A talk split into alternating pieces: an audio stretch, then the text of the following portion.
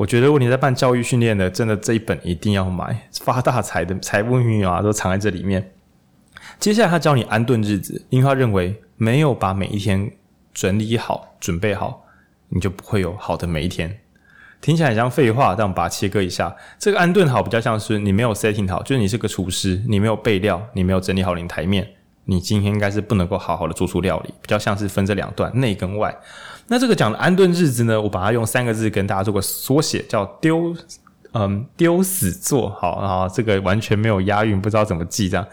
第一件事情呢是丢东西，真的，他很认真讲。杂念，每个东西都会产生念头，然后心之明印种子没完没了。所以只要你六个月没有用用到东西，就把它丢光光，尽可能保持空。对，那这边他并没有细细的去讲什么什么整理自己或干嘛的，他纯粹只是觉得，嗯，我们等一下要要讲的是深度静坐，很乱的环境很难深度静坐，你的心也会乱。所以有时候我们可能跑到一些名胜古迹、佛寺里边，会忽然觉得心情很清静。那你可以想到里面，如果就是摆那种什么各种市集啊，然后又堆满各种杂物啊，应该就会觉得这是一个不那么舒适的地方。那所以呢，为了可以每天都进入这个高能静坐，所以首先把你能够丢掉的东西尽可能丢掉。那我会换个回头想法是，不要执着于持有那些东西。对，如果你持有却无用，那其实你已经没有拥有它了。变成它在限制你，而不是你在拥有它。那抛不下这些东西，要说找回自己，可能是不太恰当的。那我鄙人在下，我呢，在九月初的时候，因为出一点意外，被迫待在家里面，那丢了。我那时候写一张纸，因为我很多东西丢不掉，那我就觉得我要把丢东西当作为一个目标，所以我就写下我觉得我不好丢的东西，我想要写到一百个。结果大概写到十几个之后呢，我就已经丢掉一大堆东西。因为当我丢掉某些我认为的重要东西的时候，那些不重要的我连写都懒得写。他抛下这些东西对我心中是没有负担的。那我觉得我做的还不够多，就是还有待修炼。但是确实抛掉那些放很久却不愿意使用的东西，其实对于这个放下心理负担是有很大的帮助的。那想要知道更多详情的话，我记得有一个整理大师，忘记他名字了哦，最有名的，这还有上那个《怦然心动整理学》。大概也是这样的概念，对，你如果想要有完整的自我，你就要先丢掉那些心里的疙瘩，对。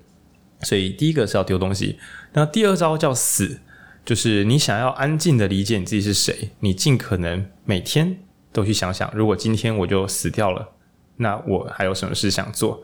那原因是这样子的，现在我在录音的时候是晚上大概六点左右，假设我是今天晚上十二点一定会死掉。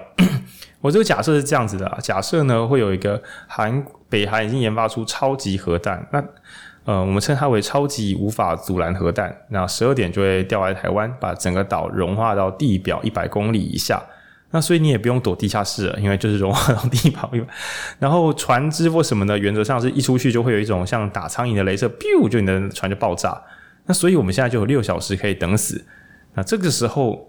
你有什么想做的？对，比如说我可能会回家打个喽，没有啦，我没有这么久，我可能会静静的去跟一些重要的联络啊，然后或是想想看有什么要想说的话没有说啊，等等等等的，或是有一点喜欢的事情再稍微抱抱猫啊或干嘛的，就真的是静静等死这样。反正因为死定了，反正没有什么好逃的。OK，那要注意的是，如果那些事情那么重要，平常就要记得去做。对，嗯，那这个就是死亡练习。那这件事情有助于你避开那些你平常做好玩的，比如说看我有时候看一些 YouTube 干片啊、脸书干片啊，就是 IG 就是划一些乐色迷因啊，这样是很好玩，没错。但如果我生命有限的话，这样子好吗？对，我会发现，嗯，不太恰当。不是不能碰，但我好像重要的先摸一摸比较恰当。对，那这个练习也是为了避免说，你说要静坐沉思，结果你的脑中装满一堆不重要的东西，那这样子你的静坐的效能会很低落。所以丢掉你环境中的不必要东西，然后用死亡想象丢掉你心灵中、生活中不必要追求的东西。OK，那最后呢，我们就可以来静坐。哦，这是他一开始讲的这个安顿日子。那这边呢，因为我太喜欢了，我还是要稍微念一下。他所认为的静坐是每天早上固定的时间静坐。像像我作息烂到爆，所以我从读书到现在这几天我还没有成功过，但它让我蛮心动的，因为我我偶尔每隔几个月会有一两天进入那个状态。那起床之后呢，首先你要离开你的床铺，不要在睡觉的床床上静坐，因为他认为正常人应该都会陷入那个混沌之中而无法心思沉冥。那所以呃，首先就是你要找一个不是床的地方。然后安静的地方，就你不要你的家人在旁边看电视，你在旁边静坐，这个太难了，不要这样搞自己。那静静的坐着，建议就是是坐着，然后有个靠背，就不要让自己歪来倒去的。对，你不是来这边坐着睡觉，你是来这边静坐的。那然后关注在自己的呼吸上面。那接下来的状态，我觉得有点困难，但是蛮重要。它就是，如果你闭上眼睛，请不要睡着；如果你张开眼睛，请不要东张西望。那说那那我的眼睛要张开还是闭起来都可以，但就是张开不东张西望，闭上不昏睡。那你要进入一个应该像观观看的观的状态，就是你在注意自己的呼吸，注意自己心中的念头，就就回到这个集中之中。那更多细节书中有说，那我建议大家就是各式各样的打坐或者是禅修，应该都有类似的系统哦。所以我觉得他讲的是每天这样这样做，而这个这个静坐的历程，你很可能呢一开始是没有意识在想什么，那你可以在最终要出门之前，开始慢慢的把无意识拉回到六时书，该做你的晨间小检讨喽。然后你就想，最后在你张开眼睛或是打开眼睛要进入这个世界之前，最后确定一下，今天的我想成为怎么样的人呢？那你准备好了，想好了，就张开眼睛就出发。哇！用想了就觉得这真是一个有规划的一天啊！因为大多数时候，我如果状况不好起床，都是干干干几点了起床啊？我现在干嘛？在哪里？哦，穿衣服、洗脸，好出发。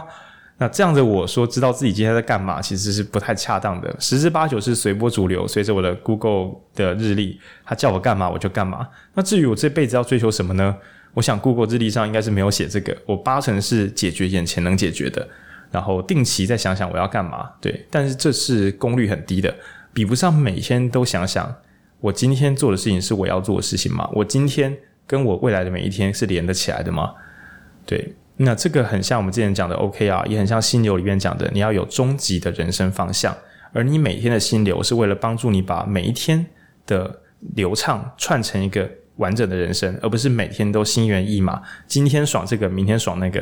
因为这样子的话，长远来看，一回望可能会变成我到底在这边杂耍什么？对，可能心中会有点空虚。这边讲是可能，因为你可能也觉得这是美好的人生。对，那这是关于六十书跟这个安顿日子。然后安顿日子只是个起手式哦。那接下来要讲的是一招，我推荐，如果你自己有开公司，或是你本人收入已经有破六位数的人，开始可以玩玩看这一套。我觉得啊，六位数以下，我我只是觉得可能你还没那么自由。那圆圈日，那圆圈日，文君可以帮我简介看看吗？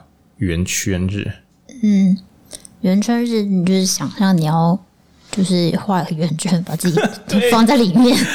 对，对，白话的时候就讲啊。具体来说呢，作者他。是每个周三都会请假，然后就是这个请假并不是为了就是处理他的回家寄信，对对对，打扫房子。就是他有说，就是呃，你如果每周每周都有多一天假的话，你的家人可能会问你说：“哎，那你可以帮我去一下银行吗？可以帮我去一下这个那个吗？可以帮我去 Costco 吗？你可以帮我去买个猫砂？” 对对对，但也不行啊！你要严正的拒绝他们，因为这一天应该是你留下来给。我觉得跟我们前两集都有讲到独处就是有关啦，就是就是完全留给你自己的时间。然后它里面有一些蛮多呃它的要求，比方说一开始静坐啊，然后吃简单的东西啊，然后做一些运动啊，然后跟有创造力的人交流啊，然后帮助他人等等。对，那但最重要的就是你要有一个脱离日常的时间，然后可以让你的就是恢复你的创造力，还有。呃，仔细的思考，对你来说最重要的是什么东西？这样子，我认为许多听众朋友说不定一年到头都只有都一天都不到。这边讲的圆圈日不是假日哦，不是陪你过假日哦，你不能陪人哦，你只能陪自己过这一天圆圈日。他一开始讲圆圈，你就想是一个结界，好，就结界日。那你每天早上已经要有你的半小时小静坐，这叫安顿日子。每天既有半小时小结界。那作者说，一开始你会觉得有点麻烦，后来你会觉得每天最快乐就是这个结界半小时。但接下来他建议再画一个更大的结界，就是每周三。他还有讲他的物理性原因，因为他一二可以连续上班两天，四五连续上班两天，功率比较高，然后断在三。那我觉得这样也不错，因为如果你放在日或者放在五，很容易变四天连假。开玩笑，开玩笑。但我觉得连续两天认真工作，静下心来，连续两天认真工作，放个假，好像蛮不错的。如果之前有人跟我说每周要多放一天假，我一定会想成是要放一或五，我会觉得啊，就是要放连假。但想想这种廉价放法，不就是廉价跟连续上班是等义词？嗯，啊，你喜欢廉价，你就是喜欢连续上班。那、啊、你为什么要喜欢连续上班？比较有效率，真假？连续四天全力以赴，这样搞。那如果你可以连续四天全力以赴，你两天休一下，两天休一下，应该两天的爆发会开更高。OK，好，我们先暂时停在这边。那这个圆圈是，首先要先确保不会有人打扰你，所以不是拿那天拿去排餐厅，或是拿去跟朋友聚会干东都辣的圆圈制是隔绝世界的圆圈制啊。所以先记住这个圆圈的观念是隔绝世界。所以什么用圆圈制开 Messenger 跟朋友聊天，这作者应该会啊气到自杀这样。不行，他不会自杀。这个恶的念头、恶的种子不可以。OK，气到再写一本书，这样对对，因为要改变更多人。诶，这样真的会有好的结果。好，那所以他讲的是早上一样是这样子，就静静的起床。然后呢，他他讲说早上的第一个流程是什么？是先安静，然后不要随便吃太多东西，不要拿着圆圈子吃大餐，因为饱了整个人就忘掉这样。然后呢，呃，做一点运动，他觉得运动会让身体比较清醒一点。他的圆圈子其实我觉得都是为了恢复创造力啊。为了了解自己是谁，为了想出些绝妙的好方法改善自己的生活。那所以，如果你的工作是要靠脑子生为生的，这一这一本书你真的买回去，然后翻圆圈日这章，直接使用它，应该是会有帮助的。OK，那他的建议非常非常细节，还包含就是什么，你要去阅读一些经典。这个经典不是方法学，不是教你怎么过会更幸福。而是人为什么活呢？所以是 why，就是存活阶级。哦，别讲错，讲错，就是意义阶级。我们在这个世界上是为什么而生呢？他建议读读这些书。那如何赚到钱？如何有好的商业模式？他宁可你去读人为世界为什么需要商业呢？人为什么会活下来呢？对对对，读读一些哲学思维的书，跟伟大的心灵交流。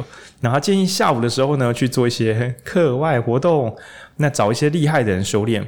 比如说是画家也好，那是摄影师也好，跟厉害的人学东西，是为了学他怎么观察这个世界，怎么样拿到那些创造力。那晚间的时候呢，去做一些服务性的工作，因为他觉得创造力来自于跟世界互动，了解世界需要什么，你就更知道怎么为世界服务。对，那我们的产产品或商品原则上都是为了世界而生，不太可能是为了我们自己而生。所以总归来讲，你的圆圈日有包含三个要件：第一，宁静。整天都不喜不喜花，没有人拿圆圈日办 party，母汤安呢？母汤。那第二个，你的圆圈日充满思想，你是一直在动脑的，不管是静坐沉思，还是看一些伟大的思想，还是跟有创造力的人交流，是为了促进你的思想的成熟跟多元丰富。那最后呢，你的圆圈是会留一点点时间为社会付出，那为社会付出是为了理解这个世界到底需要什么。所以是静下心来，然后接触伟大的思想，然后最后是理解世界到底需要什么。对，那我是想说，你这一整天的规划也是蛮密的，好吧？只能说他是成功的商业家，我是觉得这排的有点满这样。但是圆圈日并不是这本书的大绝招。圆圈日我看的时候觉得厉害在他定在每周三这件事，让我觉得很了不起。那他有说圆圈日一定要跟公司讲，你要扣薪水，就是你不要随便要求人家送你一个圆圈日，你要直接跟他说。请扣我薪水，让我可以那天请假。那有好处是什么？一，为自己负责任；二，展现你的心知明明。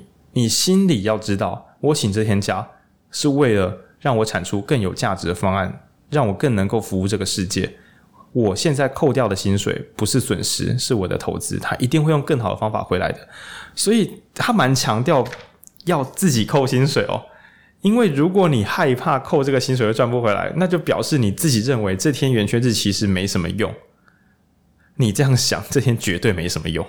我觉得这句话很有道理，这让我想起很多教育训练。我有时候觉得最后最贵的是付很多钱的学员，一千块、两千块、三千块、五千块、一万块、两万块，他付了很多钱，表示他超相信这个东西可以改变他自己。光是这件事情就使得学员拿出全力来认真学习。对，那就很像有时候在。当医生开药的时候，你难免会想，有些药就是贵到患者一定会吃，而这个一定会吃，还有他认真改变自己的生活习惯，使他变好，对，他可能会互有关联。但是呢，比起什么事都要靠花大钱来改变我们自己，如果你的脑子、你的心够灵敏的话，你亲自相信这件事情本身就是最强效的。就是今天公司对你很好说，说来啊，那天不扣薪水啊，你也不要想耶，免费，圆圈日免费，干，不要这样，你要想的是，我要珍惜这一天。这是人家给我的莫大信任，我一定要让对方也能够拿到他应拿到的价值，而不是去不是去坑人家。人家给我放假，我不是在坑他，我一定会让对方赚到他该赚的，我不会辜负他。那这样子想象的时候，这些圆圈子才不会。哎呀，反正是多一天假期，不然就跟朋友出去玩好了。哎呀，反正是公费留学，不然就是出去滑个雪好了。就可能会产生一些比较不稳定的心知明意，在未来就会造成一些意想不到的因果业障，这样就一定要小心。好，那刚刚讲说普通圆圈制，我就觉得蛮了不起，尤其是自勤减薪这招，哎，我真的觉得这个决心是蛮蛮了不起、蛮重要的。对，表示你知道这个东西对自己有价值。那反过来讲，就是我们在做工作坊或干嘛的时候，呃，有些人会想说，我能不能够多付费去学一个规格上没有东西？这种我们都很容易心动，觉得说他是认真的，这个应该会学得好。那反之，我一直嗷嗷免费，我们难免会想，感觉我们的内容如果是付费，他就不愿意。那他似乎是抱着一个，如果可以不耗代价学会就好了，那感觉这个人也可以直接拒绝，不是钱的问题，是他大概不会学会了。对，除非他告诉我他的困难是什么，这样好。那大绝招是什么？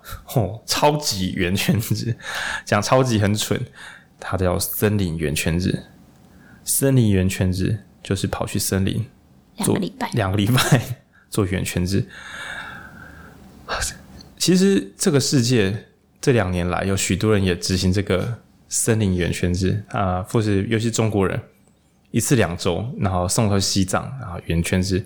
家人朋友这样分隔四方，每个人住在自己的房间里面，观想自己这一生要的是什么？这是我要的国家吗？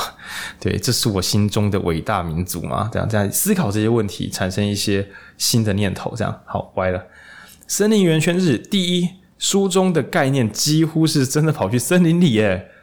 那我去年的时候在看比尔盖茨的那个 Netflix 影片，他疑似也在做这件事情。我先讲一下比尔盖茨版本，首先。有一个森林里的小木屋，然后他带一大堆书。大家不知道有没有印象？每年都会有出版社书说这本是比尔盖茨推荐，就是比尔盖茨也读的书。后来发现说他是真的每年会带一大包书跑去森林里面慢慢把它读完。嗯，快快了，因为他跟我们比，他阅读速度小，把它读完。那森林圆圈日，首先找个爆肝安静的地方，跟这个世界预告你要旅去那边两周，跟你的亲朋好友、公司长官、部下都讲好，让大家都同意你，千万不可以就是逃走哦，你要把事情都搞定，大家都支持你，好，那你就去，免得你心中带着愧疚把事情搞糟。然后呢，这个圆圈制一去就是两周，首先尽可能不要跟任何人接触。那你本来还想说，哈，我本来以为我的森林圆圈日可以去住山上的小帐篷，每天还有 buffet 可以吃，Don't do that。他建议你不要接触人，所以请自己自备食物，自己带食物，就是送过去。然后两周就是，大家有看《绝命毒师》，就是最后在那个 遥远的远方，然后就是有食物，没有人烟，你就静静在那边思考你自己。好，然后要带一些书去看，对。然后断绝社群连接，你不要森林圆圈制，还跟朋友在那边聚餐，整个烂到爆。然后他觉得一开始会有副作用，就是他觉得一开始的这个除了静坐跟读书之外，然后吃一点东西这样，让他觉得呃，你一开始的前七天可能会有点慌乱，就是开始不知道干嘛。然后认为这个智慧会在十到十二天的时候，你开始充满各种创造力。然后最后你在下山之前十二到十四，记得不断的写出计划表，写出你要的是什么。然后有一段很优美的，是他觉得，呃，你在写这些事情的时候，你都要讲，就是说我所谓的为自己而思考，跟为全世界思考是一致的。对，我让世界付出代价，什么叫付出代价？我本来是个好先生，结果两周都没有在家里，世界付出代价，我一定能够偿还他们。对，然后但这一切不是为了我变成更好的人，而是我会让世界变得更好。然后仔细的去思考，你还能够发挥什么样的价值？对，然后他觉得这边有很优美的段落。你两周完成之后啊，要回到真实世界的时候，你光是回家路上，你可能就会开始觉得，你这两周想出来的点子有一点点。互小，有一点超现实，但请千万要相信你这两周静静下来想下想出来的东西。他认为这个真实版本的念头很难得，那他很可能还是正版的念头，那你其他都是被世界绑住的念头。那设法把这个念头在真实世界再重新执行，那保护它，信任它。那我觉得这件事非常非常优美。但我个人没有执行过两周的这个森林圆圈制，但但我相信台湾有些朋友啦，就是我连书朋友也是会用寺庙做那种不讲话的禅修，一个礼拜，然后对，我相信可能是异曲同工之妙吧。总之，我们要思考世界要什么，但切断与世界的连接，专心的为自己思考，也是一个也是一个诀窍。这样，OK。那在讲这个森林圆圈制，它里面还有一些就是它好在哪里，我们这边就先舍去不谈，因为我相信一般的上班族朋友要开这个森林圆圈制，你应该很后悔自己小时候暑假没有开这一招吧？这样，但我觉得没有烦恼的人开圆圈制也不一定能静下心来，就只剩下枯燥跟乏味，还是能够为世界奉献的人在想这套，我相信效能会大不少。嗯，对。那最后呢，他有提到一个商业的技术，是他从这个佛经中。这边的翻译我就真的不翻，就是我直接讲它结论叫自他交换。那这段他用《金刚经》来解释，但其实你会看到那种使用者体验啊、UI、UX 啊、设计思考的很多技术会藏在里面。它总共分三个套路，教大家就是做生意的大绝招。但我觉得这个现在已经蛮普遍了。第一招是深度的观察你的顾客，对，他到底喜欢什么，你能够用你的鹰眼扫描出来，就做你的使用者图鉴调查这样。那第二个是。想象他就是你，你就是他。相反，对，如果我今天是柜台人员，不对。如果他今天站在柜台，我是顾客，我会希望受到怎么样的服务？就类似这样子做交换。但我会直接跟大家推荐他的自他交换的第三招，因为我觉得这在太炫炮。第三招是想象用一个绳索把你们两个套在一起，你跟他，你就是他，他就是你，以及你们跟这个世界，世界外面会在看着你们这两人。就相当于是我跟这个客户，或是我跟这个主管互动时，如果有外在世界观测我们，我如何能够创造出最好的结果？我已经不仅仅是为了满足我眼前这个客户，因为我可能满足他，但我用的方式是外面的人看会觉得你们到底在干嘛？你们这样说是不对的吧？对，比如说我破坏了原则来满足眼前的客户，让他开心。那最终是我们两个的互动是否在这个世界的框架之下，仍然是一个良善的互动呢？那我就会觉得哇，很多时候大家看到一个讨人厌的对手，就会启动鱼死网破，真想干掉对方。但是就外在来看，应该只有一些看热闹的人会喜欢哇，他复仇了，真棒。其实大家更会想看到的是，你们一起创造更好的可能性，为对其他人做出更多付出跟贡献。举个例子，你看到两个国家战争，正常公民应该不会想到哇，他杀死他们超多人，超棒的。但应该不是这样吧？应该是。两方有都派出有智慧的这个领导者，然后重新谈判，终止战争，建立新的关系，然后使双方得到国际更高层次的认同，然后呃，他们产出的这个物产也让这个世界过得更丰裕，然后大家也觉得，诶，他们创下一个里程碑。到底一个战争是怎么谈到停下来的？可以成为一个世界的一个教材。我想，正常的公民应该想看到的是这种好结果，而不是你把对方干掉。的这种单一结果，那或者是说你就委曲求全，然后大家觉得啊，没事就好，没事就好。对，可能会希望的是你们这一组人在世界眼中能不能够产生一个更好的观点或更好的影响。那这边有点复杂，也是欢迎大家直接看书这样。嗯，自他交换。嗯，那我觉得，嗯，这本书在很久很久以前讲这个是蛮酷的，因为很久很久以前，也许会觉得商人是一个上对下的关系，我卖东西给别人。但他觉得，就是你不是卖东西给别人，你仿佛是卖东西给自己。就是现在很常讲的一个商业的一个一个语言结构，就是我卖的东西就是我自己会使用的，大概是抱着这样子的态度，对，自他交换。现在应该算是显学了，呃，尤其是我觉得卖东西在这个平台的下放，很久以前你可能一定要买一个，一定要在有名的地方开店面啊，或是要自驾官网啊。那尤其在网络发现之前，根本就你没有租一个大店面，根本就没有人知道你在卖东西。那现在所有人都可以用网络轻松卖东西之后，事实上很多卖家真的就是一个一般普通民众，他不需要超有资产，他确实就是卖给像自己这样的人。那所以我觉得这套在现在应该会更普遍，是因为它已经变成一件非常非常正常的事情。那至于自他交换，比如说，嗯，许多 YouTuber 也会，我看看听众留言，决定。跟听众做好的互动，让我的听众们还有外在的朋友会更喜欢我以及我的听众。那这样子是一个更好的双赢。对，所以我有看到 IG，我们有问一些问题，是大家什么对我们可以发一些疑难杂症，那我们已经整理好了。顺利的话，应该十一月会录一些特别节目，然后跟大家用书籍做回馈。对，希望可以给大家有一些好的自他互动。嗯，那最后最后呢？对，因为我们节目已经到这个一个半小时，我一直很紧张，因为今天总内容有点稍多。这样好，那最后要聊一下这本书的超简明版本。要先说这个卖钻石的鹏鹏，他后来根本就在卖教育训练。我觉得这个人一定误打误撞的启动了超大的直销系统，为什么？那讲给大家听听看。那整本书要讲的是你如何赚到钱，他要讲很多商业上的观察，可是我觉得那些都还是有一点点大方向策略。就是对我来说，我觉得竞合策略讲的还比较明白。这本书讲这么空要怎么用？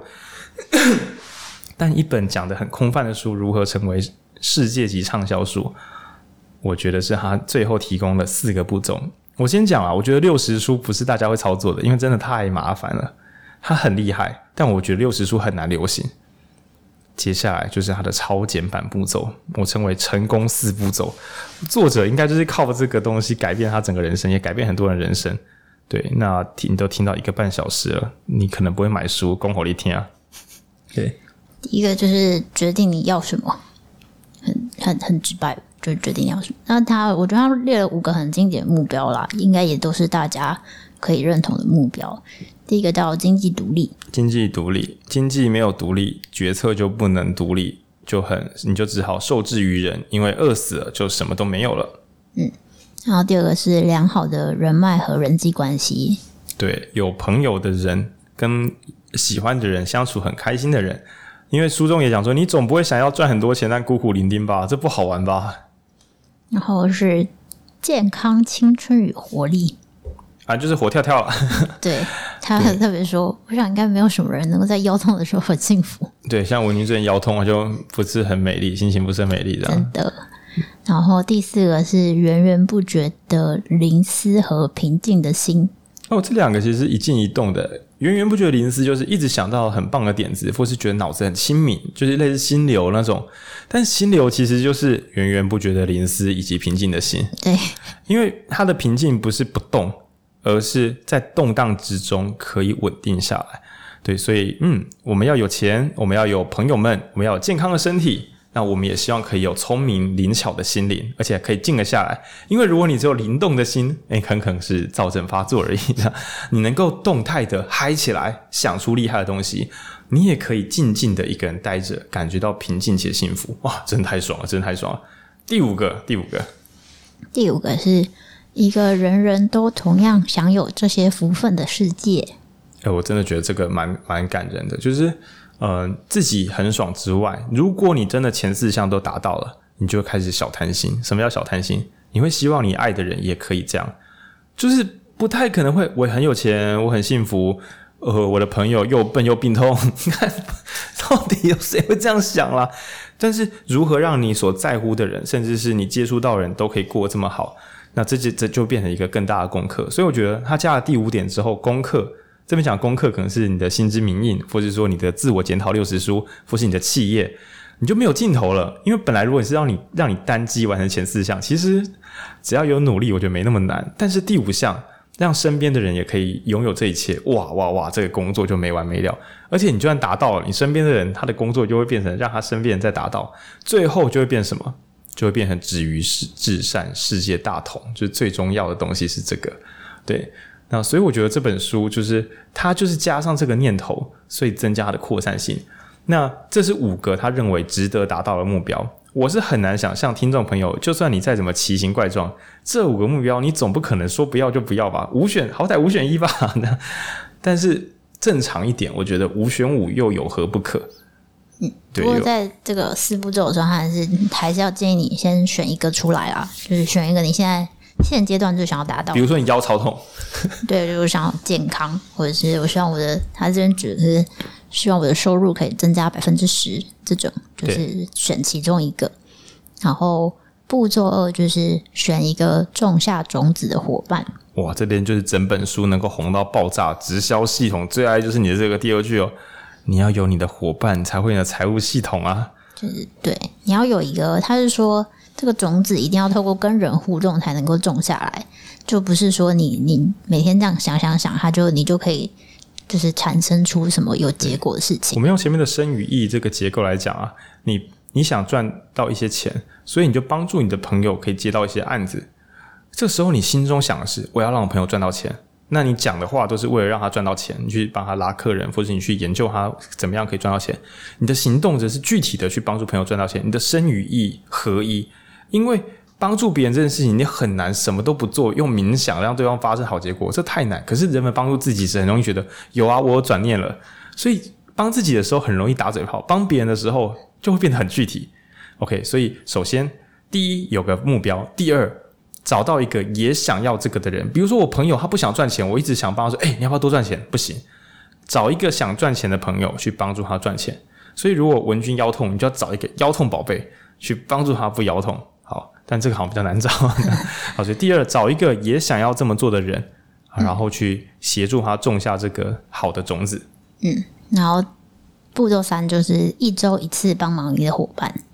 对，他这边讲很很拘谨的，就是每周一次。每周而且还要写哦，还要写哦，去咖啡厅每周一小时，导致整个咖啡厅都是直销伙伴，还有保险伙伴。因为书里面讲的就是去咖啡厅，为什么是咖啡厅？我也不是很懂，可能是第三空间吧，可能是最便宜的不严肃的自在空间吧。嗯，然后最后就是为这个种子浇水。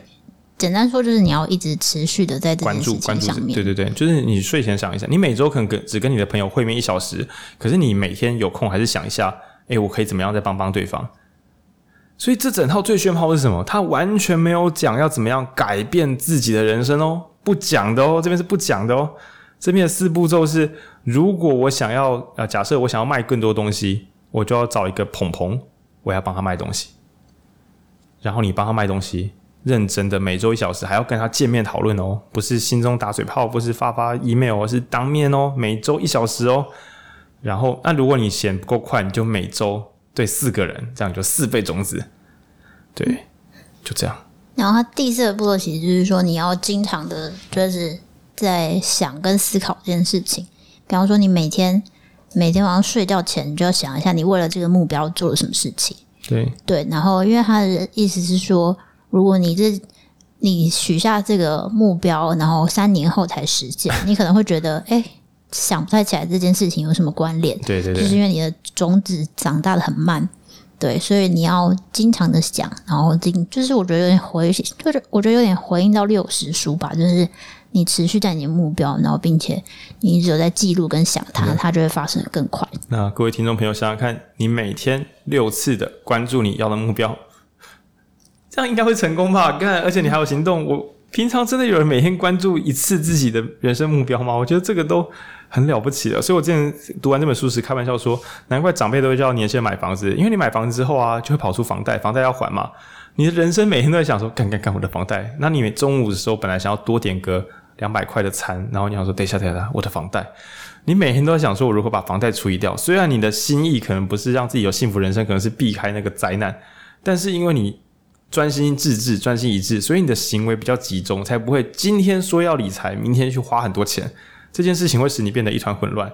那所以，我觉得长辈有说说什么生小孩人就会比较成熟一点，很可能是因为你给自己创造了一个巨大的 trouble，就是你一定要很出资源才可以把这件事搞定。而为了付出这么多资源，你一心一意的想你该怎么做，使你变成一个意志集中的人，意志集中就会变强。对。嗯，但是你可以不用把自己弄到这么压力这么大，你可以手动的选择目标，然后时时刻刻关注它，这样子也是可以的哦。那我想很多长辈可能会很怀念那种只考时光，就是因为那是人生少数可以一心一意的全神贯注只做一件事的时候，那也会进入一种心流。那所以这边比较像是跟心流可以互通，你先手动调目标，然后时时刻刻关注它。它没有要像你玩心流玩到这么就是玩到这么嗨，玩到这么忘我，对，但是时时刻刻关注。然后，呃，保持对他人的付出。那至于要怎么论证对他人付出，为什么对自己会有好处？我自己是这样诠释的：就是你讲要帮自己取得任何东西时，很容易被这个俗世说你是自私的。人们为何要帮助一个自私的人呢？这件事情是很不好成立的。可是当今天你是呃，我想要让别人也住得起房子，所以你很认真去研究这件事情。好，研究这件事情的你本身看起来比较无私啊，无私又比较容易得到他人的信任跟帮助。然后，嗯，一旦你在帮别人得到东西的时候，你等于是在建构这个自己要怎么获得这个东西的方法学。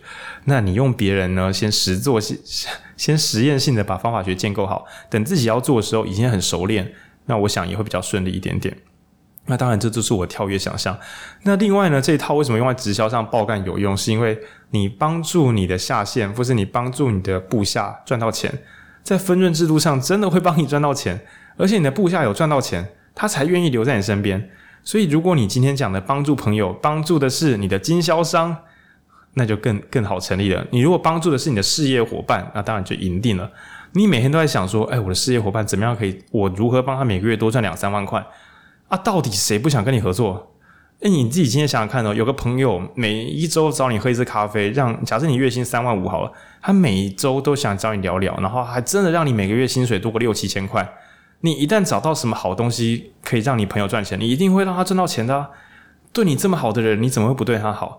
那所以这边呢，就可以回到很俗世的，就是呃，我会生成真神为我这种传统屁话这样。但其实它也不是屁话，是听到好像已经麻木，但其实可能内藏一些深刻的大道理这样。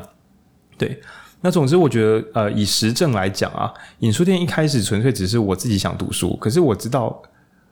我真想要自主成长，对吧？很多听众朋友应该想要个人成长，可是我觉得想要成长这个念头啊是很脆弱的，因为很累，然后又看不到成效。那所以当今天我觉得我想要读完的书可以讲给别人听，呃，因为我觉得读这些书也没有很容易，然后听到这些书的人或许会得到一点改观或幸福。结果我为了这个目标每周读书，导致我读了超多书啦，干，对，就是我想让别。我想让自己多读书，我应该做的是什么？让别人可以听到这本书。那当我这么做的时候，真的这很很废话的，我已经成为一个我蛮喜欢的阅读者。对，那我觉得社群媒体上各种就是只要一直在爆分享一波的人，最后可能都会捡到一些意想不到的机会。那我觉得这是蛮合理的。那最后也是回头跟大家讲说，这本书很重视赚到钱，是因为他讲经济啊、人际关系、健康啊、灵性啊跟分享，他还是把。自己可以经济独立，他这边不是讲发大财啊，他讲的是经济独立。经济独立相当于是我会退回来一点，财富自由讲的是完全不工作也可以有钱嘛。经济独立就是你自己可以过你想要过的生活，我还是要上班，那但是我吃想吃的东西时不至于痛苦。那我住在我自己还算喜欢的地方，不敢说最棒，但还算喜欢。那我想去哪里，大概就可以去哪里。这种基础的经济独立。那我认为，对于社会大众来讲，经济独立就是自我独立的起点。那一旦独立之后呢，一开始可能人际关系还没有这么稳健，但一旦赚到钱，那确保有人际关系、身体健康，然后心灵自由，然后最后跟朋友分享。那我记得有个理论，我没有查证过，但是常常听人这样讲，就是你的收入是什么？你身边的最好的五个好朋友的平均。那我是不太确定那个东西怎么长出来的，但我会想这样子说啦。你身边的朋友如果都很健健康康，那你十之八九跟他们会有类似的生活习惯。那你身边朋友都很聪明、很好沟通，你听这些言论久了之后，你也会变聪明。那你身边的朋友都觉得，嗯，月薪只有三万块不够，我们要是多努力一点，那你就会觉得多努力一点不会被笑啊。反正你的朋友也在努力赚钱。对，那所以就是，如果你的好朋友，你不要说好朋友，你身边的人呢，如果你都很喜欢，都很有一些很不错的能力的话，那就跟着他们一起互相协助。那如果你身边的人呢，都是一些你觉得超奇形怪状、超超鸡巴，那十之八九你已经快要变成鸡巴人，可能要赶快找点机会重新重整你的朋友圈。那这整套这个灵性理论呢，非常非常的个人中心。个人中心讲的是你自己去努力，但这个个人中心又不是我想干嘛就干嘛，而是我自己去努力，使我跟世界产生联动，而能过得更好。那这套理论呢，虽然是佛学，但我觉得它掺入了超大量的斯多葛学派式的控制，能控制，放下不能控制，然后这种精进。自我负责的心呢？呃，如果大家喜欢看比较俗世一点的节目的话，我会推荐还是魏老板的辣鸡汤讲的，其实跟这套是很相近的。你身边有烂朋友吗？你是不是也快变成那个烂人呢？你以为人家在骗你，你是不是故意让他骗你呢？对，虽然有点残酷，就是哈，那低薪身边的伴侣，那都是我自己的问题喽。那如果你有看魏老板的辣鸡汤，他就跟你说，当然是你的问题，不然是我的问题嘛。那当然，这种言论都是有点化约，就是说他否定掉了人生就是会有衰到爆炸的时候，还有社会跟阶级跟家庭的不公平本身就会造成一些影响。但这时候又要拿出残忍的心知明印，你有一个超烂的家长，所以，对吧？所以我这生完蛋了，或者是所以，如果我能够超脱这一切的苦难，那也许我可以。也能够帮上有这个苦难的人，那也就是书中有写到短短的一句说，佛家喜欢莲花，不是因为它香不美丽，而是因为它出于淤泥而不染，就相当于是在这个混沌的、苦痛的、不可捉摸的尘间世界中，如果你可以在里面超脱，然后对拿开你的、打开你的莲花、奈米镀膜，这些脏污、这些混乱，仿佛都没有伤害你，那你还是展露你自己。那这边比较。鸡汤的说，正是因为莲花种子 是莲花的种子里面的 DNA 刻下了什么？刻下了它长出来的花瓣会有它的这个奈米镀膜，使它不至于脏污。这个世界脏不脏污，关莲花屁事？它早就已经下定决心是一个抗脏污的莲花，所以不是因为那里很干净它才抗脏污的，是因为它早就做好抗脏污的准备，早就做好要出淤泥而不染的准备。莲花并不会因为长在清水里面，然后花就变长得超烂或干嘛的，我不确定搞不好会。但原则上不是世界环境干净它才干净，而是它已经预先做好准备，所以那个超脱是一个象征。然后我觉得 固然我会觉得，呃，没有做好心理准备的人，真正常常被欺负的人，很穷的人，看这本书可能还是太吃力了。但是那仍然是我的想象，就是仍然会有人可以在这个。毫无指望的局面之中，心中想，说不定有好的机会。那俗世的说啊，相信还有希望这件事情，可能本身就是最有希望的事，没有之一，没有更好。那以前在读阶级时代的时候，有提到说，有钱的社区跟没钱的社区去做调查，结果发现有钱人家的社区很容易相信邻居，没有钱的社区很容易怀疑邻居。当然你会说，干他就是有钱才能善良啊，啊有钱人干嘛偷人家钱，是有什么毛病这样？但是不信任他人又很容易导致一些不必要的摩擦。那所以 M 型化不只是因为金钱而 M 型化，很可能是那个心理状态本身也是 M 型化的。常常被鼓励的孩子，就算他表现不好，他也会想说：说不定我可以做得到，只是我这次没做到。那跟某些从小到大被爸妈骂烂的小朋友，一旦放枪，就会觉得天哪，我不行了。或是他一直表现很好，是因为万一我做不好，这世界就不会爱我。而这个紧绷的心态本身就是万劫不复的来源，就是他的心知明印，他做的再怎么好，心中想的都是我该如何不被骂，而不是我是一个值得被世界喜欢的人，我能够帮助他人。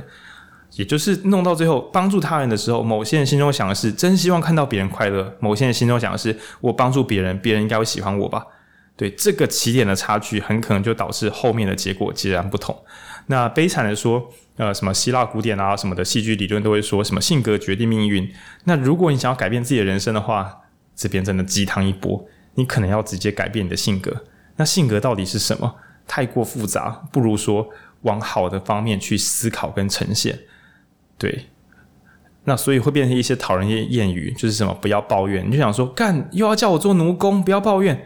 不是，不是叫你忍受那些欺压，而是在这个不良的环境中心想，我该如何产生好的结果。那个书中有讲到，你的老板可能很凶，我们并不没有，我们不会说，其实你老板没有咆哮你，没有，他就是骂了。但问题是你心中是怎么界定？有没有可能你现在做的事情，让有朝一日这个辱骂不会再出现？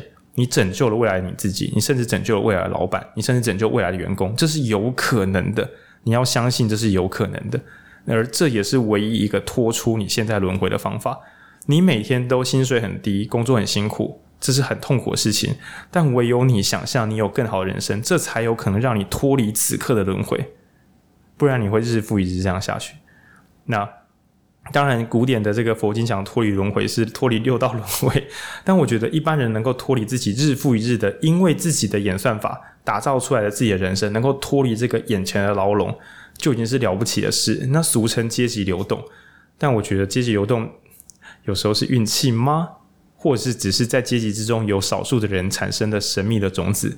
他有良好的环境，他却不愿意相信有好的可能；他在困难的环境，他却不知道为什么相信他自己会变成更好的人。那我反而觉得是这些心知明印种子产生了奇妙的流动。那当然，呃，真正的有钱人家应该也不太乐见阶级流动，因为你能够想象你认真教孩子，孩子自己爆炸，然后把全家的钱花光光吗？所以。好的家庭应该资产阶级啦，不敢说好家庭，资产阶级应该也会尽量的去做好的教育。如果他们有想到的话，去让他们的孩子能够守得住，所以最后他们都会变成好人，尽可能好好对待他人，叭叭叭。又或是他们因为有空，然后就多读了，也许多读书，也许是多做好事，然后又产生一些好的循环。那所以，如果你觉得你的家人都是很不错的人的话，你很可能光是好好做人就已经走在正正常的理想的道路上。那如果你回首望去，你的家人尽是一些王八蛋，那这本书对你来讲，这个可能更加重要，因为整本书都在教你以德报怨，以德报怨是为了扭转你自己的世界，不是为了让别人称赞你。那个别人的称赞并不会让你更幸福，是只有你自己变得幸福，你才会真正的感到幸福。那这个你自己变得幸福的前情提要，竟然是为了让他人更幸福的去为他人付出。那这是极度困难的事情，对，在你一切都匮乏的时候，你该如何心中有别人呢？更何况之前有一些演讲讲心中有别人的，后来性骚扰跟诈欺也是没完没了。就有时候你会想说，可是他们看起来好像过得不错啊，对，我该怎么样好好的做好事，在这个世界上存活呢？嗯，那所以只能说，状况不好的人多带点信仰，状况好的人尽可能帮助好人，然后，嗯。让这个信念成为一个普世价值，这样，对对对，扯偏聊开，嗯，大概是这样，嗯，那执行上真的不是很容易，那就期待有缘人可以有机会翻翻这本书，对，然后我自己也会这样期许啦。我之后录音时，我会把这个信念放在我心中，就我希望我的听众朋友有机会财务自主，不管你是年纪很轻，或是还没工作，或是现在已经三十几岁，都有机会达成你心中的财务自主。因为那个自由感是你可以更自在地做出自己喜欢的选择，你会更靠近自己一点点。我觉得财务自由是为了更靠近自己啊，嗯，然后也期待大家就是都有聊得开的人，人际关系不错。对，你可以私讯我们 IG 啊，我们都会跟你聊天的。然后身体要健康，我们比较少琢磨在这方面的书上面。我们心理健康跟社会健康有讲，但身体健康真的该重训还是要重训，然后自己控制饮食，不要太胖，腰围不要超过九十的。然后灵性是我们这还蛮看重的，包含怎么样让脑子更清醒，或怎么样拥有更平静的心，那也是很祈祈，真的是祈祷期待大家都有这些东西。那最后分享给其他人哦，有，这就是我们电台的初衷，这每一集只要还有在开台就有做到。那有时候会有一些贪嗔痴啊，就会想说啊，好想要再更有名一点或干嘛的，对，但最后嗯。如果想要录得不错，都还是回归本心，就心想说，呃，一开始开的时候二三十个人在听，也是录得很开心。那现在我们这一两周的话，平均已经到快要一千三百人，每集一千三这样。然后就算是十倍或二十倍或是五十倍的人，其实跟我们一开始那个小种子应该是不改变的。我们希望好的内容被需要的人听见，那我们就专心做这件事情。那不管是一个人还是一万个人，这件事情没有什么差别。嗯。然后我们也相信说，存着这个心情，然后再把书中的一些智慧恰当的去做一些执行。没有今天，如果不是为录为了录给大家听的话，这些书这一百本，对我们快录了快一百本了。这一百本书，我可能临终之前都接触不到十本。对，所以可以说是误打误撞的，为了录给大家听，然后让我自己接触了很多我自己真的觉得很有价值的东西。那在此也是真诚的跟各位说谢谢。那。大家如果是有什么想跟我们聊的话，也欢迎用那个苹果的那个啊、呃、按五星留言，然后或者是说用那个 IG 私讯，然后跟我们聊天这样，然后我们都会蛮开心的哦。因为有时候在录音，虽然看流量有数字，但是真人互动、讯息互动，不是每周三到我们现场，还是会让我们蛮爽的。对，好了，那大概就聊到这边。当和尚遇见钻石，祝大家。嗯，人生有意义，然后财务也能够自由，然后有好朋友，身体健康，脑子聪明，这样祝福大家晚安，拜拜，拜拜。